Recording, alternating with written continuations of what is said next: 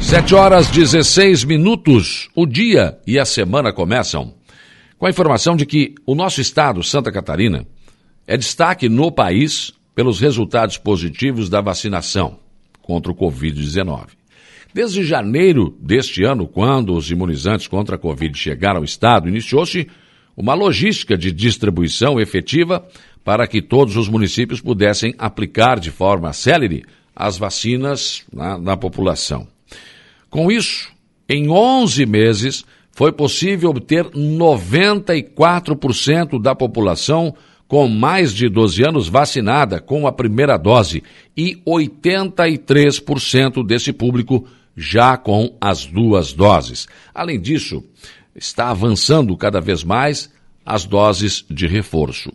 Assim, o Estado, segundo entende o seu staff está pronto para seguir com o processo de vacinação contra o Covid nas crianças também.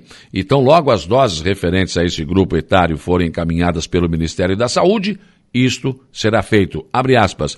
Entendemos que é urgente a imunização das crianças contra o Covid-19. Também acompanhamos o posicionamento do Conselho Nacional de Secretários de Saúde, CONAS, e do Conselho Nacional de Secretarias Municipais de Saúde, CONASEMS de que não se faz necessária a exigência de prescrição médica, fecha aspas, foi o que reforçou, o que disse o secretário estadual da Saúde, André Mota Ribeiro, que pode ter todos os seus defeitos, mas em relação à vacinação Covid, realmente foi impecável. A vacina sempre chegou em Florianópolis e rapidamente foi levada para os municípios. Por falar em vacinação, hoje tem vacinação Covid no Arroio. Público-alvo, primeira dose, pessoas com 12 anos ou mais. Segunda dose, Pfizer, agendadas até o dia 27 de dezembro. E segunda dose, Janssen. É, dose de reforço para pessoas com 18 anos ou mais que já tenham completado quatro meses da segunda dose. No Arroio, a, o local de vacinação é na Unidade Básica de Saúde Paulo Lupinho, posto central, das 7, começou ainda há pouco, vai até às 13 horas.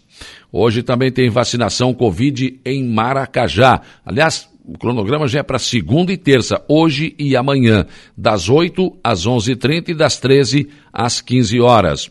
Uh, idosos, 60 anos ou mais, imunossuprimidos, profissionais de saúde, população em geral 18 a, 18 a 59 anos, que realizaram a segunda dose no mínimo há quatro meses. Segunda dose AstraZeneca, Coronavac e Pfizer. E ainda a dose, primeira dose para adolescentes de 12 a 17 anos, e reforço da vacina Janssen, dose de reforço para pessoas que realizaram a vacina Janssen no mínimo há dois meses. Em Araranguá também tem cronograma de vacinação para a semana toda.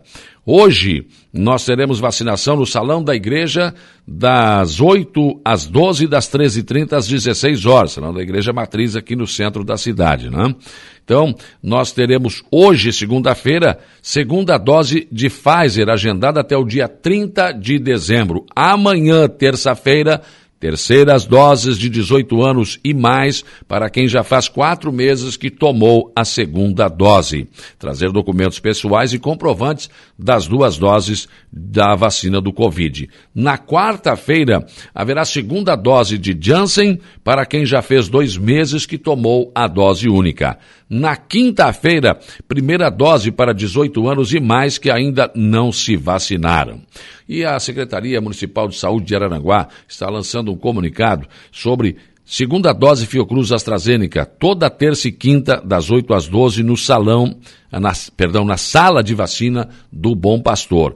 Mas o comunicado mesmo da Secretaria fala que as terceiras doses de vacina Covid deverão ser agendadas nas unidades de saúde do seu bairro, né?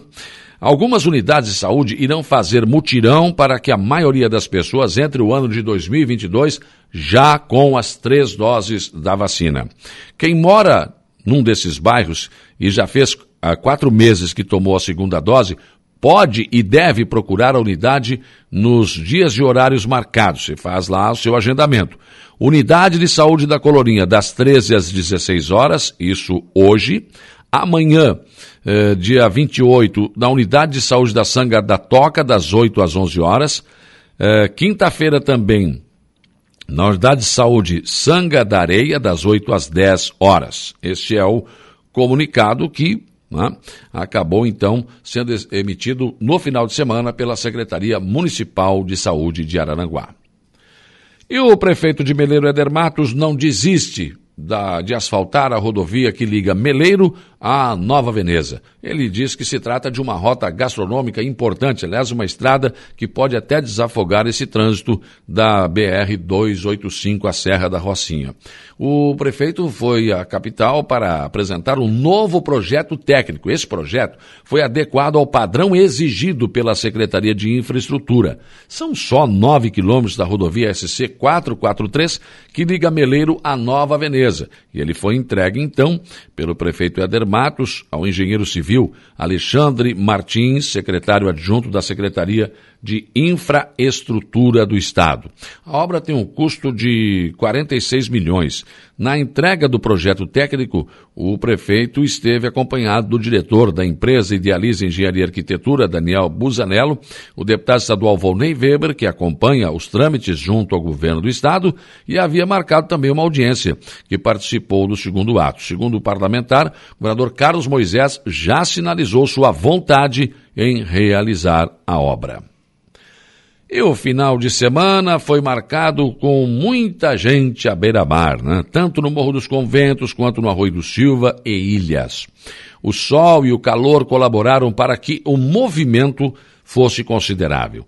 Em Ilhas, no sábado, a maior parte dos visitantes respeitaram, sim, a proibição de acesso de automóveis até a beira do rio. Mas vários visitantes né, se arriscaram passar entre os tubos de concretos que foram colocados, um deles havia sido já há muito tempo arrancado, e a areia solta, insistindo em não respeitar a determinação, muito embora as placas estão ali, né, dizendo, bem visíveis, sobre a proibição, avisando. Depois toma uma multa, tem carro apreendido, vão reclamar. Já no Arroio do Silva, o problema é a ida e vinda, né? Mesmo no início da temporada, já se formaram filas e trânsito lento, tanto na ida, nos horários de pico, quanto na volta para casa. Ontem a fila já começava na volta, na altura ali da EJW, né? E na estação de tratamento, talvez um pouco antes até.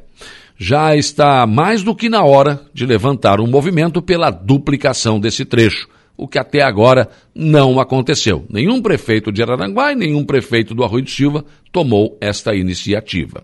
Uma publicação do advogado Alcir Marcos, lá do Arroio do Silva, no Face, me chamou a atenção ontem.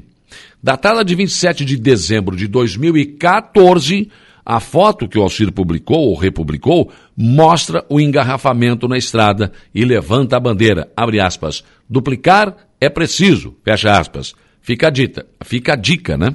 Não existe turismo sem acesso. Pensem nisso enquanto lhes desejo um bom dia.